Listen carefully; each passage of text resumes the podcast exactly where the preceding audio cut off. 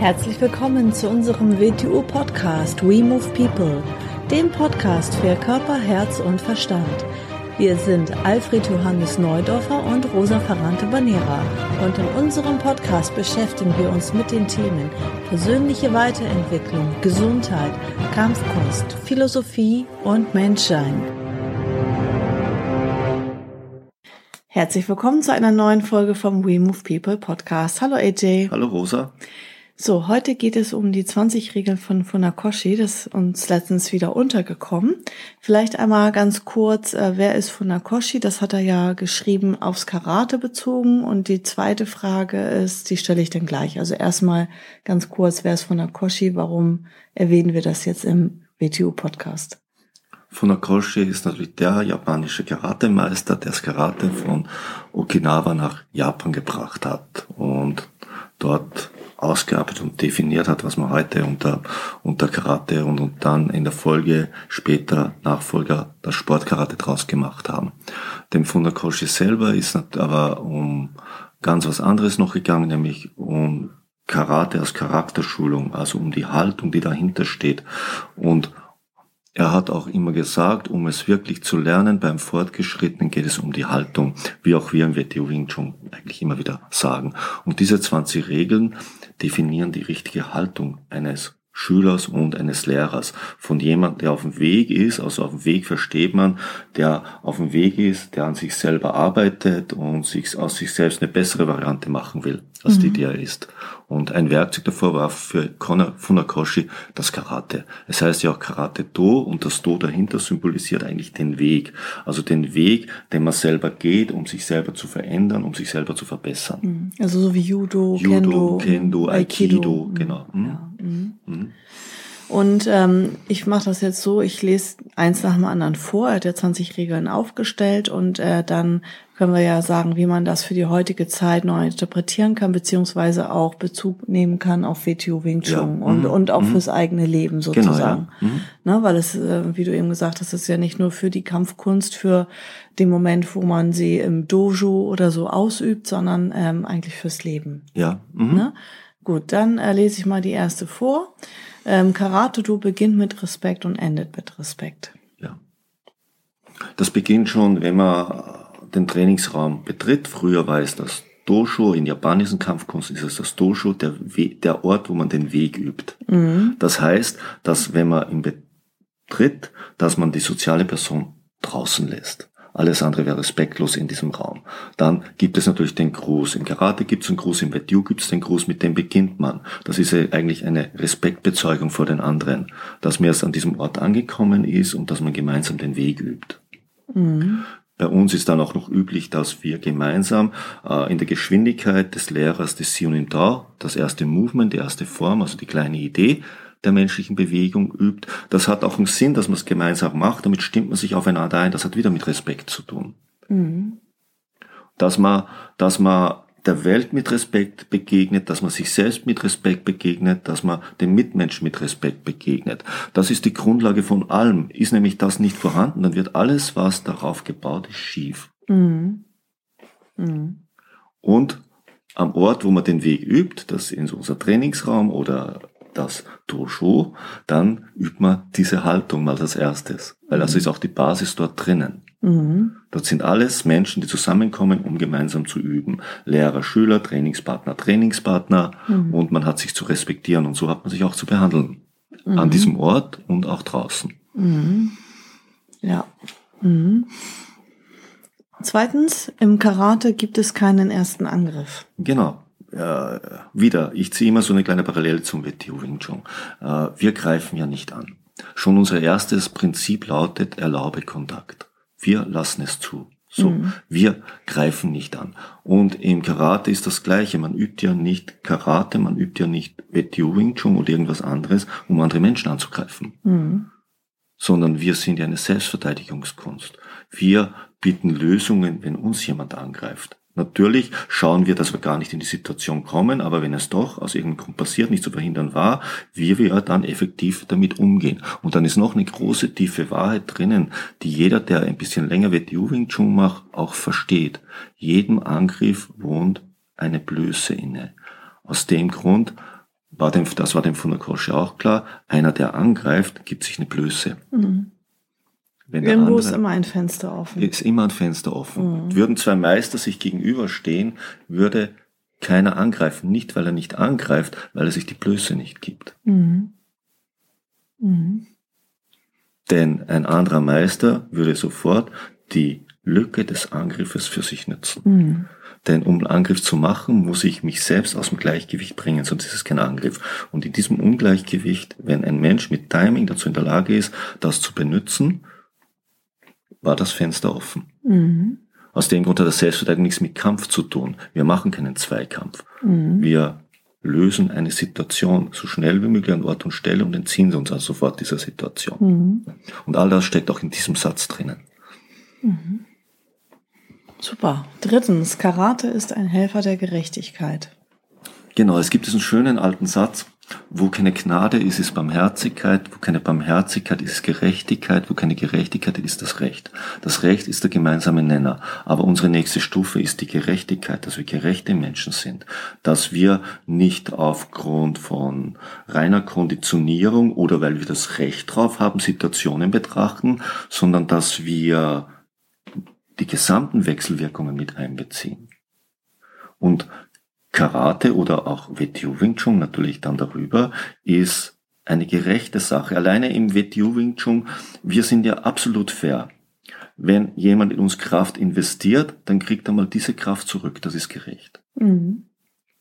Wir führen in einer Schleife, in einer Welle das, was er in uns einbringt, auf ihn zurück. Das mhm. ist gerecht. Und da ist ein großes Symbol drinnen, dass wir unserem Handeln nicht maßlos werden, dass wir nicht immer das, was wir tun können, ausschöpfen auf Lasten von allem anderen, weil das ist nicht gerecht. Mhm. Sondern dass wir unser Handeln im Gleichgewicht haben. Mhm. Geben und Nehmen im Gleichgewicht. Und äh, das ist äh, das ist diese Balance, die im Wing Chun überall im Yin und Yang geübt wird. Mhm. Und da, wenn man wenn man das in seine Übung reinbringt, das überträgt sich aufs ganze Leben. Dann wirst du ein gerechterer Mensch. In China hat man das den Edlen genannt. Mhm. Mhm. Viertens, erkenne zuerst dich selbst, dann den anderen. Das ist klar. Wenn man, wenn man es gibt wieder schon diesen schönen alten Satz, wenn du dich selber nicht kennst und den Gegner nicht kennst, wirst du von 100 Kämpfen 100 verlieren. Kennst du dich selber und den Gegner nicht, wirst du von 150 verlieren. Kennst du dich selber, kennst du den Gegner, wirst du alle gewinnen. Und die Kämpfe sind ja nur ein Symbol. Du kannst statt Kampf Situation nehmen. Kennst du dich selber nicht, kennst du die anderen nicht, wirst du in jeder Situation mehr oder weniger verlieren. Mhm. Denn wieso? Wenn wir uns selber nicht kennen, dann beginnen wir all das, was wir uns selber nicht kennen, auf den anderen zu projizieren. Und dann leben wir in einer total verzerrten Welt. Und mit dieser Welt wollen wir dann handeln, die eigentlich gar nicht stimmt. Mhm. Wir beginnen sie durch unser Handeln noch mehr zu verzerren. Wenn man sich selber nicht kennt, kann ich den Gegner gar nicht kennen. Wie will ich denn den Gegner lesen, wenn ich mich selbst nicht lesen kann? Ist ja so, wenn ich jemanden betrachte, dann, dann kann ich ja sehr viel über ihn lernen, wenn ich es vorher schon über mich gelernt habe. Sonst kann ich gar nichts über ihn lernen. Sonst vermute ich nur, assoziiere nur oder laufe ich meiner eigenen Projektion in die Falle. Ja, aber durch was? Im WTU Wing Chun Unterricht oder durch das Praktizieren vom WTU Wing Chun jahrelang durch was beginnt man sich selbst zu erkennen und andere zu Denk lesen. mal, wir beginnen mit der Sionim da im Grundstand. Das ist so ein schulterbreiter Stand, wie das Iras bezeichnet. Und was beginne ich da bereits über mich selber zu lernen? Ich, es wird, ich werde mir zuerst mal bewusst werden, wie angespannt ich bin. Von mhm. oben bis unten. Mhm. Da lerne ich schon mal sehr viel über mich, weil das ist mir vielleicht vorher überhaupt nicht bewusst. Dann wird mir bewusst, dass mir gewisse Bilder höllisch schwer fallen. Die sind außerhalb meines Gewohnheitsmusters ich kann sie nicht ansteuern. Mhm. Ich lerne schon wieder sehr viel über mich, weil das kann ich auf alles übertragen. Das sind nicht nur die Grenzen in der körperlichen Bewegung, das sind auch Grenzen im Denken, das sind Grenzen in den Emotionen. Mhm. Dann kommen wir zu den Partnerübungen, Danchi, also das einarmige Chi, so einarmiges Sensitivitätstraining. Ich merke, wie ich dagegen drücke wie ein Verrückter. Ich merke, wie ich nach außen drücke. Ist mir vorher alles nicht bewusst. Mhm. So gehe ich mit Kräften um. So gehe ich auch mit jemandem um in der Diskussion. Mhm. Also wenn das nicht ein Lernen von sich selber ist, dann lerne ich viel über Körperhaltung. Wenn man zusammengekrümmt steht, wie, wie wirkt das auf andere? Wie, welchen inneren Zustand habe ich dann dabei? Mhm. Weil jede Körperhaltung produziert einen inneren Zustand. Mhm. Und wir üben sehr viel Körperhaltung, damit wir diese inneren Zustände verändern, damit wir aus dem Opferhaltung in die Haltung eines starken Menschen kommen, der auch so wahrgenommen wird. Mhm. Wie man redet. Mhm. Wie man seine Emotionen zeigt oder nicht zeigt. Dabei lerne ich sehr viel über mich und das, was ich über mich lerne, lerne ich auch über andere. Mhm. Aber lerne ich es nicht vorher über mich, dann lerne ich es nicht über andere. Mhm. Okay, fünftens, die Kunst des Geistes kommt vor der Kunst der Technik. Genau. Nehmen wir statt Technik die körperliche Bewegung. Die körperliche Bewegung folgt meiner, im modernen Sinn, meiner Gehirnstruktur. All das, was ich nicht in Synapsenverbindungen in meinem Gehirn angelegt habe, aus dem Grund nicht im neuronalen Netz meines Körpers ansteuern kann, ist mir als Technik, als Bewegung körperlich nicht möglich. Wie soll denn das gehen? Ich stecke in dem, in den Autobahnen drinnen, in denen ich mein Gehirn konditioniert habe. Und das ist das große Problem. Ich kann nicht etwas, etwas Neues machen. Die Möglichkeit ist nicht da. Ich muss ja zuerst die Gehirnstruktur dafür bauen. Hm. Aus dem Grund, was hier unter Geist steht, Geist ist nochmal eine Stufe drüber, aber das Gehirn ist, die Werkzeug des, ist das Werkzeug des Geistes, das sich ausdrückt. Ich muss also zuerst in mir etwas verändern, damit meine andere Handlung möglich wird. Modernes Wort Mindset. Mhm. Ich muss meine Glaubenssätze verändern. Mhm. Sonst geht das nicht, was ich lerne. Und ich lerne ja etwas Neues. Ich muss mich in den Menschen verändern, dem das überhaupt möglich ist zu tun. Und dazu brauche ich eine gewisse Gehirnstruktur. Und die muss ich erst erschaffen. Hm. Und das nächste passt ja auch dazu. Sechstens, lerne deinen Geist zu kontrollieren und befreie ihn dann. Genau, zuerst müssen wir mal, wir sind ja. Meint er mit Geist Verstand? Er, er, meint, er meint auch Geist, aber wir brechen es zuerst mal runter. Es ist natürlich der Verstand mit drinnen, es sind die Emotionen mit drinnen. Und er meint dahinter auch noch etwas Energetisches. Aber zuerst gehen wir nur die Stufe, die reicht. Wir müssen mal unseren Verstand, weil normal haben wir eine wild gewordene äh, Assoziationsmaschine, das ist unser inner Dialog. Das ist bei den meisten Menschen aber alles andere als irgendwie unter Kontrolle.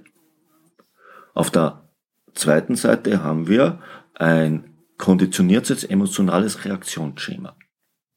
Solange wir das nicht mal kontrollieren können, solange irgendetwas passiert und wir reagieren körperlich und wir fahren mit unseren Emotionen hoch, wie wollen wir dann kontrolliert mit einer Gefahrensituation umgehen? Mhm. Das müssen wir zuerst machen. Und dann, wenn wir das gemacht haben, also Kontrolle drüber kriegen, dann können wir uns daraus zu befreien beginnen. Dann können wir die Konditionierung aufzulösen beginnen. Weil eine Konditionierung ist ja ein Reizreaktionsmuster. Freiheit kann nicht innerhalb eines Reizreaktionsmusters existieren. Dann können wir uns auf einen langen Weg machen, dass wir uns aus diesem Gefängnis zu befreien beginnen. Aber zuerst müssen wir mal in diesem Gefängnis Kontrolle kriegen. Mhm. Siebtens, Unglück geschieht immer durch Unachtsamkeit. Ja, äh, Unglück, es gibt nicht Glück und Unglück sondern, sondern dem, für viele ist dann Unglück, wenn was passiert, weil sie nicht die Funktionskette erkennen, die sie dabei bedient haben, wo sie es erzeugt haben. Mhm. Allem, allem wohnt eine Funktion inne und es erzeugt ein Ergebnis. Kurzfristig, mittelfristig, langfristig. Nur weil wir das nicht so erkennen, heißt das nicht, dass irgendein Unglück zuschlägt. Natürlich gibt es sowas wie, wie ein Unwetter oder dieses oder ist aber auch nicht ein Unglück, sondern hat auch eine Funktionskette, die sich aber uns entzieht. Mhm. Wenn man jetzt sagt, ein kleines Kind wird geboren und hat die und die Krankheit oder das und das Schicksal, dann ist es Unglück. Dann ist es, ist es auch eine Funktionskette dahinter, weil sie in einer genetischen Kette ist. Und dann muss man schauen, wie man entsprechend damit umgehen kann, der Zeit entsprechend. Mhm. Aber gehen wir zurück, wenn, wenn ich mich vom Beginn weg schlecht bewege und auf das nicht achte, werde ich irgendwann Rückenprobleme haben ist das Ergebnis meiner Art, mich zu bewegen. Mhm. In der Regel. Wenn ich mich total schlecht ernähre, werde ich irgendwelche Probleme kriegen. Mhm. Ist, wenn ich ganz, ganz schlecht atme, werde ich irgendwelche Probleme kriegen. Mhm. Wenn ich eine, eine Handlung habe, die ich nicht, die mir nicht bewusst ist, dass sie destruktive Folgen hat, aber ich es aus Gewohnheit mache und weil ich es gewohnt bin, äh, fühle ich mich dabei auch gut, wird es entsprechende Folgen haben.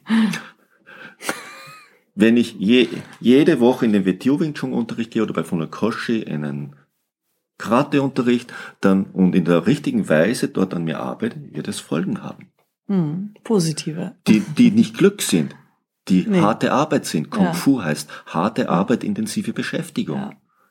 Es ist auch immer so, wenn ja. Leute sagen, oh, derjenige hat so viel Glück, der hat so viel Na? Kohle oder der, die hat so viel Glück, der hat so einen schönen Körper. Ja, das ist hartes Training, das ist Arbeit. Ja. Das ist nicht irgendwie man muss ja die Wertung rausnehmen. Ja. Ich, ich, ich will vielleicht nicht genau das, was der will, aber er hat sich's in der Regel erarbeitet irgendwie. Ja. ja. Oder irgendjemand hat sich's erarbeitet. Es mhm. war nicht einfach nur, ist auf dem Baum gewachsen. Mhm.